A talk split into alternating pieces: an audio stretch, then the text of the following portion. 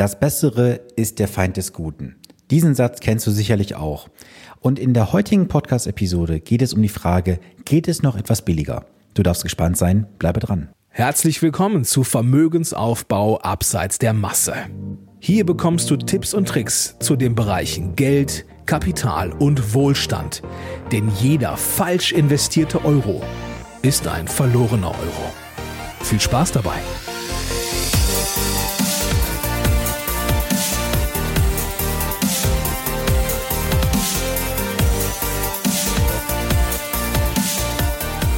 Es ist Montag und Zeit für eine neue Podcast-Episode. Schön, dass du eingeschaltet hast. Mein Name ist Sven Stopka und ich bin dein Finanzexperte und unterstütze jeden Tag Menschen dabei, bessere und solidere Entscheidungen bei ihren Finanzen und Investments zu treffen. Dabei geht es um die Bereiche Vermögensaufbau, Vermögenssicherung und Vermögensstrukturierung. Das alles ohne Provisionsinteresse, denn ich arbeite als echter Honorarberater. Ja, in der heutigen Episode möchte ich mit dir mal über das Thema Das Bessere ist der Feind des Guten sprechen. Und Auslöser für diese heutige Podcast-Episode waren jetzt zwei Rückmeldungen in den letzten 14 Tagen, die mich dann doch sehr nachdenklich gestimmt haben, aber auch verärgert haben, ehrlich gesagt. Denn sicherlich kennst du auch so Füchse, die immer versuchen, so die letzten Euro zu sparen, um irgendwo zu sagen zu können, ich habe da was gespart.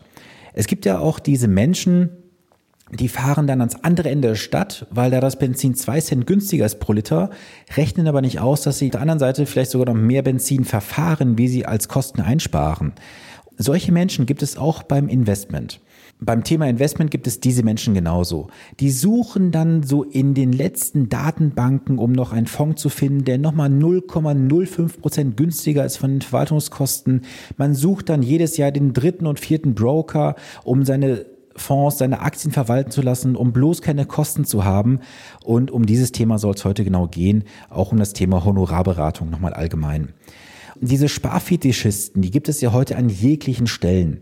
Es gibt inzwischen ja auch so viele Apps, die dann zeigen, dass du hier wieder einen Deal bekommen kannst und dort einen Deal.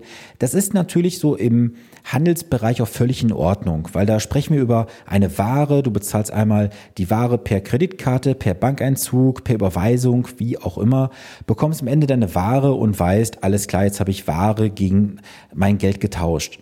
Doch beim Investmentthema sprechen wir sehr oft über einen Anlagezeitraum von 15, 20, 30 Jahren oder länger. Und ich als Honorarberater kann natürlich auch jetzt dir persönlich nie eine Garantie geben, dass irgendwas in Zukunft eintreten wird. Nur ich möchte mit der heutigen Episode mal so einen Denkanstoß geben, warum es nicht immer lohnt, sich ähm, mit dem Thema Kosten so intensiv zu beschäftigen, zumindest auf einer Ebene, und dass das Aufschieben auch effektiv Geld kostet und wir werden auch mal so einen kleinen Abstecher machen, welche Fragen du letztendlich dir selber stellen solltest und auch deinem Berater gegenüber. So, lass uns heute mal anfangen mit dem ersten Bereich, mit dem Thema Kosten. Also es gibt ja inzwischen sehr viele Broker, sehr viele Depotbanken, die bieten ein Depot kostenlos an. So, das ist erstmal soweit so gut und so schlecht, wie man es sehen möchte. Doch frage dich mal, wo verdient denn dann diese Bank tatsächlich ihr Geld? Irgendwoher müssen die ja Gelder bekommen, sonst würde man ja ein Depot nicht kostenlos anbieten. Ich kann dir das erklären. Die Depotbanken bekommen oft eine Rückvergütungsprovision von den entsprechenden Stellen und dadurch können die ein Depot im gewissen Rahmen kostenlos anbieten. Jetzt ist es ja so, dass im Bereich von diesen ganzen Online-Brokern sehr viele Anbieter sehr neu sind und versuchen dann sehr stark über das Argument der Kostenfreiheit Kunden zu gewinnen. Ich persönlich glaube mal, dass wir über die Zeit durchaus auch einen Trend sehen werden, dass dort wieder Gebühren eingeführt werden. Man hat es ja seinerzeit gesehen bei den Girokonten. Da haben viele Banken Girokonten kostenfrei angeboten. Dann ging es irgendwann so hin, dass man sagte, ab einem gewissen Geldeingang ist es kostenfrei. Darüber hinaus wäre es dann, ähm, also darunter besser gesagt, wäre es dann kostenpflichtig. Und meine persönliche Meinung ist, eine Depotbank, eine ganz normale Bank, wo du dein Girokonto hast, darf durchaus einen kleinen Betrag pro Monat, pro Jahr erheben, weil sie auch dir eine gewisse Dienstleistung bieten. Die Dienstleistung muss jetzt nicht immer in Persona passieren, dass da irgendwo eine Filiale ist, dass du einen Ansprechpartner hast. Aber im Hintergrund passiert doch auch ähm, das Thema mit der Technik. Du bekommst also einen Online-Banking-Zugang. Du möchtest auch eine gewisse Sicherheit haben. Du bekommst vielleicht eine App von dem Anbieter programmiert, mit der du dann auf dem Smartphone oder Tablet auch arbeiten kannst. Du bekommst bei Depotbanken das ganze Steuerthema komplett abgenommen. Du bekommst die ähm, Kontrolle, dass auch die Sparpläne und die Transaktionen richtig ausgeführt werden. Und ich bin gerne persönlich dafür bereit, auch ein gewisses Entgelt zu bezahlen, solange es sich natürlich im Rahmen hält. Und im konkreten Fall ging es darum, dass die Depotbank, mit der ich in diesem Fall konkret arbeite, eine Depotgebühr von sage und schreibe, jetzt halte ich fest, 45 Euro im Jahr verlangt. Und derjenige hat sich halt darüber aufgeregt, warum ich mit einer Depotbank arbeiten würde, die halt im Jahr 45 Euro verlangen würde und das würden ja andere Banken komplett kostenfrei machen. Das stimmt durchaus. Aber ich persönlich habe für mich immer noch einen Anspruch, dass eine Bank, wie ich gerade bereits sagte, ein gewisses Entgelt verlangen darf. Und was halt viele gar nicht wissen, Du kannst auch nicht bei jeder Depotbank, bei jedem Broker jede Aktie, ähm, jede Aktie sei schon, jeden Aktienfonds letztendlich ähm, handeln. Das ist nämlich das ausschlaggebende Kriterium, warum ich persönlich nur mit drei bzw. vier Depotbanken primär arbeite. Weil die Fonds, mit denen ich persönlich arbeite, sind nur an diesen Stellen handelbar. Diese Fonds kannst du jetzt nicht bei einer Online-Broker-Bank, ich nenne jetzt bewusst auch keine Namen hier, um keine Werbung zu machen, ähm, kannst du dort nicht ordern, weil diese Fonds nur an gewissen Stellen zu bekommen sind. Wie gesagt, 45 Euro finde ich persönlich echt eine lächerliche Summe im Jahr. Von daher, was soll's. So, dann sind wir schon bei der nächsten Kostenposition und zwar bei den Fondkosten. Wenn du jetzt schon länger meinen Podcast verfolgst, dann weißt du, ich bin ja kein Freund von diesem ganzen ETF-Wahnsinn, der da gerade stattfindet. Und äh, ich bin ja auch kein Freund vom MSCI World. Und ein Pendant zum MSCI World bei mir hat aktuelle Kosten von 0,25 bzw. 0,3 Prozent. Und dieser Herr hat sich dann noch so aufgeregt in seiner E-Mail, dass er mir sagte, es wäre eine Unverschämtheit, dass mein Fonds ja teurer wäre als der ETF von der Anbieterbank XY. Da kostet der Fonds nur 0,2 Prozent im Jahr. So, was man jetzt erstmal wissen muss, diese 0,1 Prozent Differenz gehen ja nicht jetzt aus seinem eigenen Portemonnaie heraus, sondern aus dem Fondsvolumen. So, und diese 0,2 oder 0,3 Prozent, wie auch immer, werden immer pro Tag anteilig aus dem Fondsvolumen entnommen. So, jetzt habe ich gar keine Lust, groß zu rechnen, weil die Zahl wirklich so verschwindend gering ist. Das heißt, nehmen wir jetzt mal an, du hättest also 0,36 Prozent, dann würde also 0,001 Prozent, ich glaube, das müsste richtig sein, pro Tag aus dem Fondsguthaben entnommen werden. Jetzt mal angenommen, dieser Fonds hat ein Volumen von, sagen wir mal, 20 Milliarden Euro, dann würden aus diesen 20 Milliarden Euro der gewisse Betrag entsprechend pro Tag entnommen werden, um die Kosten zu decken. So, und das sind ja keine Kosten, die jetzt auf deiner persönlichen Anliegerebene direkt abgebucht werden. Sie gehen ja indirekt von dir runter, weil sie aus dem Fondsguthaben rausgehen. Aber lass uns doch bitte nicht darüber diskutieren, ob wir jetzt 0,1, 0,15, 0,27 oder wie viel Prozent auch Kosten dann immer haben. Es geht darum, dass du generell sinnvolle Investments bekommst. Und jeder Prozentsatz hinterm Komma ist doch völlig irrelevant. Ob du jetzt 0,1, 0,2 Prozent bezahlst, vollkommen egal. Der letzte Basispunkt ist nicht ausschlaggebend. Das Ergebnis am Ende ist ausschlaggebend. Und darauf sollen wir uns doch bitte als Anleger konzentrieren und nicht um die letzten 0, irgendwas an Prozentpunkten an Kosten zu sparen. Also das geht schon mal gar nicht auf. Und was natürlich dann so die Krönung in dem ganzen Thema der Kommunikation war, ist ähm, die Aussage gewesen, dass woanders eine Beratung kostenfrei sei. Und da habe ich ja fast so auf die Tastatur gekotzt, weil ich nicht glauben konnte, was ich da gelesen habe. Diese Person hat sich wirklich sehr, sehr ausführlich mit mir beschäftigt in den letzten Wochen, war auf meinem Vortrag gewesen, wo ich dezidiert zeige, was eine kostenlose Beratung in der Provisionswelt kostet und welchen Mehrwert eine Honorarberatung liefert. Und das Honorar, was hier aufgerufen wurde, ist wirklich so verschwindend gering gewesen zu dem Mehrwert, den er bekommen hatte. Und sich dann aufzuregen über ein super lächerliches Honorar von der Höhe, ähm, also da habe ich fast kotzen können weil einfach diese Person es nicht verstanden hat, welchen Mehrwert ein Honorarberater liefern kann, wenn er nicht von irgendwelchen dritten Stellen vergütet wird, nicht im Interesse von irgendwelchen Fondsgesellschaften arbeitet oder von irgendwelchen Vertriebsorganisationen, sondern nur dem Kunden verpflichtet ist und sonst niemanden. Das hat er einfach nicht verstanden. Und ich habe ihm dann auch relativ schnell klar gemacht mit einem einfachen Satz, dann macht das zwischen uns beiden gar keinen Sinn. Alles Gute. Das war die letzte E-Mail, die ich dann auch geschickt habe und damit war das Thema für mich erledigt, weil ich möchte mit Menschen arbeiten, die meine Arbeit, meine Dienstleistung, mich als Person schätzen und die nicht zu mir kommen, weil sie glauben, dann irgendwo bei mir das schnelle Geld machen zu können oder ähnliches. Damit habe ich nichts am Hut und das solltest du bitte auch wissen. Und wir sollen uns bitte hier nicht falsch verstehen. Ich möchte nicht über einzelne Fälle, die mal vorkommen, ablästern. Ich möchte mich auch nicht hier irgendwie rechtfertigen oder ähnliches. Ich möchte einfach dir meine Gedankengänge hier mitteilen, damit du auch aus diesen Gedankengängen lernen kannst, dass du weißt, worauf du achten sollst, was mich so bewegt und vielleicht das eine oder andere wirst du auch mal hinterfragen in deiner eigenen Denkweise oder in deinem Verhalten. So, denn das Wichtige ist einfach, du musst ja Informationen haben, um in die Umsetzung zu gehen. Das ist jetzt auch so ein Parallelfall, den ich gerade aktuell habe. Ich habe ja, wie gesagt, zwei Fälle aktuell. Also da hat jemand sehr viele Informationen bekommen. Ich bin auch sehr stark in die Vorleistung gegangen und ähm, jetzt war so halt die Information seinerseits, naja, er würde auch gern woanders mal hingehen und da gibt es die Beratung kostenfrei und da wären seine Eltern ja auch so zufrieden gewesen bisher. Und ähm, da habe ich ihm dann auch gesagt, du, ganz ehrlich, ich kann dich davon nicht abhalten. Nur die Frage ist für mich am Ende des Tages, ist das Bessere der Feind des Guten? Und was meine ich damit? Das sage ich dir auch ganz gerne. Denn mal angenommen, dieser andere Berater bringt seinen Eltern jetzt eine Rendite von, sagen wir über die Zeit mal vier Prozent dann ist 4% für die vielleicht ein sehr gutes Ergebnis. Doch mal angenommen, was wäre, wenn der Vergleichswert 7% gewesen wäre? Ist dann 4% besser als 7 oder sind 7 besser als 4? Denn du kannst dir nur das an Informationen als Ergebnis oder als ähm, Ergebnis bewerten, das, was dir vorliegt. Wenn du jetzt Informationen nur hast über die Möglichkeit A, aber nicht von Möglichkeit B, C, F und Y, dann wirst du auch A nur bewerten können. Das bedeutet für dich, du musst ja diesen ganzen Kosmos an Informationen, an Zahlen auch kennen, um dann zu wissen, ist das gut oder schlecht. Und da gebe ich dir gerne auch wieder so ein praktisches Beispiel. Geh doch mal einfach auf die Seite www.fongweb.com, also fondsweb.com und gehe dort mal hin, gib dir oben einen Fond ein und du hast ja auch da auf der linken Seite einige so dieser, ich sag mal, ähm, Hitlisten, die sehr gerne genommen werden. Und dann kannst du ja unten auch anhaken den Vergleichsindex. Und dann siehst du ja auch, ob dieser Fonds ein Underperformer ist, also er performt schlechter als die Benchmark oder der Vergleichsmaßstab, oder ist halt ein Outperformer und performt halt besser. Und das ist einfach dieses Beispiel, was du in der Praxis wieder nehmen kannst, wo du weißt, hey, bin ich jetzt in meinem Mikrokosmos unterwegs oder habe ich da noch vieles, was ich gar nicht kenne? Und du musst dir immer darüber im Klaren sein, eine kostenlose Beratung wird am Ende immer irgendwie bezahlt und zwar über versteckte Wege. Denn niemand, aber auch wirklich niemand im Finanzbereich wird dich persönlich kostenlos beraten. Wenn dich jemand kostenlos beraten möchte, dann muss er am Ende irgendein Produkt bei dir platzieren, etwas umstellen, um daraus eine Vergütung, eine Provision zu erlösen, die du hintenrum natürlich wieder bezahlst.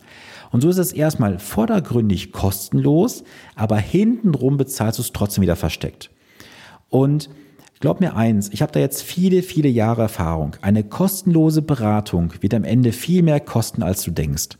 Und ich gebe auch gerne so ein einfaches Beispiel, was ich jetzt auch vor kurzem wieder gesehen habe. Das habe ich auch ähm, immer wieder in meinem Vortrag drin, wo jemand hingeht mit lächerlichen 80 Euro im Monat. Diese 80 Euro werden investiert und zu Beginn nochmal 20.000 Euro einmalig. Im klassischen Provisionssystem im Rahmen einer Rentenversicherung, im Vergleich zu einer reinen Honorarberatung, reden wir bei gleichen Parametern der Renditenentwicklung unter dem Parameter der Steuern und allem drum und dran, reden wir über einen Mehrwert von 250.000 Euro bei einer Anlagezeit von rund 35 Jahren. So, und diese Differenz von einer Viertelmillion Euro bei gerade mal 80 Euro monatlichen Beitrag, das sind Zahlen, die dir mal auf der Zunge zergehen lassen. Und deswegen sage ich auch immer, du musst überlegen, was dich eine kostenlose Beratung heute nicht kostet, aber auch mal überlegen, was sie dich in den nächsten fünf, zehn oder 15 Jahren tatsächlich kostet. Denn irgendwann wirst du feststellen, dass das, was dir versprochen wurde, nicht eingehalten wird Du musst Handlung unternehmen und diese Handlung führt in der Regel häufig dazu, dass du oben viel mehr Geld reinschmeißen musst in den Pot, um dein Ziel zu erreichen oder um die Verluste auszugleichen. Von daher hast du nach meinem Dafürhalten immer nur eine Möglichkeit und zwar für die einmalige richtige Entscheidung. Ich persönlich kann dir auch nicht sagen, ob ich jetzt einen Löffel der Weisheit ge gefressen habe. Ich kann dir aber sagen, dass das, was ich mit meinen ähm, Kunden umsetze, das ist das, was wirklich jahrelang erfolgreich gelaufen ist, was auch weiterhin nach meinem Dafürhalten erfolgreich laufen wird. Aber eins ist ganz klar Fakt, das, was die Wissenschaft in den letzten 100, 120 Jahren erforscht hat, wird in meinen persönlichen Anlagestrategien zu 100 Prozent umgesetzt. Das hat alle Krisen überstanden und trotz und mit allen Krisen sind alle Investoren, Mandanten, Kunden, wie ich es jetzt nennen möchte, immer noch hochgradig zufrieden bei mir und das weiß ich auch persönlich sehr, sehr zu schätzen. Und lasse mir dir jetzt vier Dinge mit auf den Weg geben, die du dir einfach mal bitte durch den Kopf gehen lässt und die dich vielleicht auch zum Nachdenken anregen. Der erste Punkt ist, du solltest bitte immer überlegen, welche Interessen vertritt man gegenüber. Was meine ich damit konkret? Nun, lass uns mal annehmen, du hast einen Steuerberater. Und der Steuerberater würde dir jetzt die Steuererklärung machen, den Jahresabschluss, was auch immer. Und mit der Übersendung der Unterlagen schreibt er dir mit einem Post-it auf die Unterlagen, ich schicke dir keine Rechnung, mich bezahlt das Finanzamt. Wie würdest du dich dabei fühlen? Fühlst du dich eher gut oder eher schlecht? Hintergrund soll sein, du weißt ja gar nicht, welche Interessen von welcher Seite der Steuerberater jetzt vertreten hat. Die von dir oder vom Finanzamt. Das gleiche können wir auch gerne beim Anwalt machen. Stell dir vor, du stehst vor Gericht wegen irgendeinem Verfahren. Das Gericht geht in die Überlegung, schuldig oder nicht schuldig, wenn ja, welches Urteil. Und währenddessen kommt der Anwalt zu dir und sagt dann, du, ich habe eine gute Nachricht für dich. Das alles, was jetzt passiert ist mit Anwaltskosten und so weiter, du brauchst mich nicht bezahlen. Die da gegenüber, die Staatsanwaltschaft, die bezahlen mich. Wie würdest du dich jetzt als Angeklagter oder, an, oder als Angeklagte fühlen? Eher schlecht, oder? Du weißt doch gar nicht jetzt, welche Interessen hat jetzt der Anwalt vertreten. Die von dir oder von der anderen Seite. Die zweite Frage, die du stellen solltest, frage dich immer, wer profitiert davon? Ich kann dir ganz klar sagen, im Provisionssystem profitiert zu einem sehr hohen Anteil nur einer der Verkäufer und der Anbieter. Der Anleger, der Kunde ist oft der Gelackmeierte im ganzen Spiel, denn der weiß gar nicht, was er dort kauft häufig und welche finanziellen Risiken und Folgen letztendlich damit verbunden sind. Der dritte Punkt, rechne dir bitte immer den ROI aus. Das ist der Return on Investment. Das heißt also, wann bekommst du dein Geld zurück oder wie bekommst du dein Geld zurück? Also welche Renditeschwelle muss erreicht werden zum Beispiel? Da gibt es verschiedenste Möglichkeiten, wie du es berechnen kannst, aber Kurz gesagt, es ist einfach davon auszugehen, wann bekommst du dein Investment, sprich deine Kosten, dein Investment, dein Honorar, wann auch immer, entsprechend zurück, dass du dann auf die Gewinnseite kommst. Der vierte Punkt, für mich als Honorarberater gilt immer, die Aufgabe von mir ist es, dich vor falschen und schädlichen Handlungen fernzuhalten und dich zu den richtigen Entscheidungen zu begleiten. Und das ist etwas, was ich dir einfach mal mit auf den Weg geben möchte. Denn häufig wird auch gesagt, ja, Irgendwo da draußen, Berater A hat mir eine Rendite versprochen von 5% im Jahr, kannst du mir mehr bieten? Alleine schon diese Fragestellung macht mich sehr nachdenklich, weil kein Berater da draußen, ob jetzt Provisionsberater, Honorarberater, Vertriebsweg über Strukturvertrieb oder sowas, keiner kann dir persönlich als Anleger eine Rendite machen. Die Rendite macht ausschließlich der Markt. Natürlich kann jetzt der eine oder andere sagen, ja Sven, du hast ja nicht ganz unrecht, aber ich kann ja durchaus durch gewisse Strategien, durch Timing, was auch immer, da gewisse Möglichkeiten nutzen, um Fläche Rendite zu maximieren. Das kannst du tun. Nur wenn du mich jetzt auch länger verfolgst, weißt du, dass ich dir ganz klar sage, auf lange Zeit wird das Timing nicht funktionieren und das Picking bei gewissen Einzelfonds, äh, bei gewissen Einzelwerten oder auch bei gewissen Fonds wird nicht funktionieren. Auch das hat die Wissenschaft ja schon mehrfach bestätigt. Und was kannst du jetzt tun? Du sollst dich halt bitte immer fragen und frag dir das bitte wirklich mal. Kann ich meinem Gegenüber vertrauen, wenn er mir noch nie eine Rechnung gestellt hat? Und ich gebe dir auch gerne dieses einfache Beispiel. Ich habe selber gerade vorgestern eine Dienstleistung in Anspruch genommen und da habe ich dann geschrieben, vielen Dank für die Zusendung deiner Arbeit. Bitte schick mir deine Rechnung für deine Dienstleistung. Da hat derjenige wirklich gefragt, oh, jetzt bin ich gerade überrascht, dass du mich nach einer Rechnung fragst. Also das ist doch völlig normal, dass wenn jemand gearbeitet hat, dass eine Rechnung gestellt wird, dass die Dienstleistung bezahlt wird. Also frag dich doch mal, was er bisher an dir verdient hat, dein Berater. Und diese Frage solltest du bitte mal schriftlich stellen und die auch schriftlich bestätigen lassen. Denn was ist denn da Verwerfliches bei, wenn du deinen Berater einfach mal fragst, du lieber Berater, wir arbeiten ja schon jetzt ein paar Jahre zusammen, wärst du mal bitte so freundlich, mir deine Provisionen, deine Vergütung, die du bisher von mir bekommen hast, mal aufzulisten. Kannst du das mal bitte machen? Das ist doch nichts Verwerfliches, weil doch in jeglichen anderen Branchen ist doch völlig klar, was du bezahlst. Du bekommst eine Rechnung für eine Ware, für eine Dienstleistung. Aber im Finanzvertrieb, da stellt ja so gut wie keiner eine Rechnung. Also ist es doch auch dein gutes Recht als Verbraucher, als Kunde zu erfahren, was du bezahlt hast. Und das solltest du bitte mal im Finanzbereich tun. Geh mal auf deine Bank zu, auf deinen Finanzberater und stell ihm mal diese Frage. Lieber Berater, liebe Beraterin, kannst du mir bitte aufschlüsseln, was du bisher bei mir verdient hast und kannst mir das vielleicht sogar schriftlich bestätigen und belegen? Ich finde, das ist nur ein gutes Recht als Verbraucher, denn schließlich hast du die Zeche am Ende des Tages auch bezahlt. So, und ich weiß ja auch, dass ja viele hier meinen Podcast hören über beispielsweise Spotify, über Deezer oder andere Plattformen. Und ich weiß, ihr habt ja auch keine Shownotes, die ihr klicken könnt. Deswegen auch hier nochmal kurzer Hinweis. Wenn ich irgendwas für euch tun kann, ihr braucht eine Information oder ähnliches, was jetzt gleich in den Shownotes verlinkt ist, dann schreibt mich gerne an über Instagram unter svenstopka-finanzcoach oder schickt mir eine E-Mail an podcast.finanzpodcast.de. Und ich möchte auch nochmal gerne darauf aufmerksam machen, ich habe am 27.07. mein nächstes Online-Event von 19 bis ungefähr 21.30 Uhr. Und ich kann dir nur empfehlen, daran teilzunehmen. Es ist wirklich ein sehr, sehr großer Fundus an Wissen vorhanden, den ich dort teilen werde. Und du wirst danach definitiv in Handlung kommen und in Aktion Du bekommst auch Dinge, wie gesagt, aufgezeigt, die dir halt Banken und Versicherungen bisher nicht erzählt haben. Deswegen nutze diese Chance gerne am 27.07. und du tust gleichzeitig etwas Gutes damit, denn die 15 Euro Teilnahmegebühr, das ist für mich eine Schutzgebühr, die werden am Jahresende gespendet für eine Stiftung für Kinder und Bildung. Denn wenn du mich schon länger verfolgst, dann weißt du auch, dass die Kinder mir ganz besonders am Herzen liegen. Und wir müssen für die Kinder etwas machen, nämlich im Bereich der Finanzbildung. Das möchte ich mit dieser Stiftung dann entsprechend unterstützen. So, das soll es dann für heute gewesen sein. Und ich hoffe, du konntest heute so einiges mitnehmen und ich konnte dich nochmal anregen, das eine oder andere zu hinterfragen, mal nachzudenken und vielleicht auch mal wirklich jetzt auf deinen Berater zuzugehen, um dort mal ein paar kritische Fragen zu stellen. Ja, und wenn ich dich irgendwie unterstützen kann, wie auch immer, dann kontaktiere mich gerne. Ich bin gerne für dich da. Und solltest du mal einfach eine Frage haben, scheue dich nicht, mich äh, bei Instagram zu kontaktieren, bei Facebook oder auch gerne per E-Mail. Und ja, in diesem Sinne wünsche ich dir jetzt eine wundervolle Woche. Bleibe gesund und bis zum nächsten Montag. Viele Grüße aus Ahaus, dein Sven Stopka.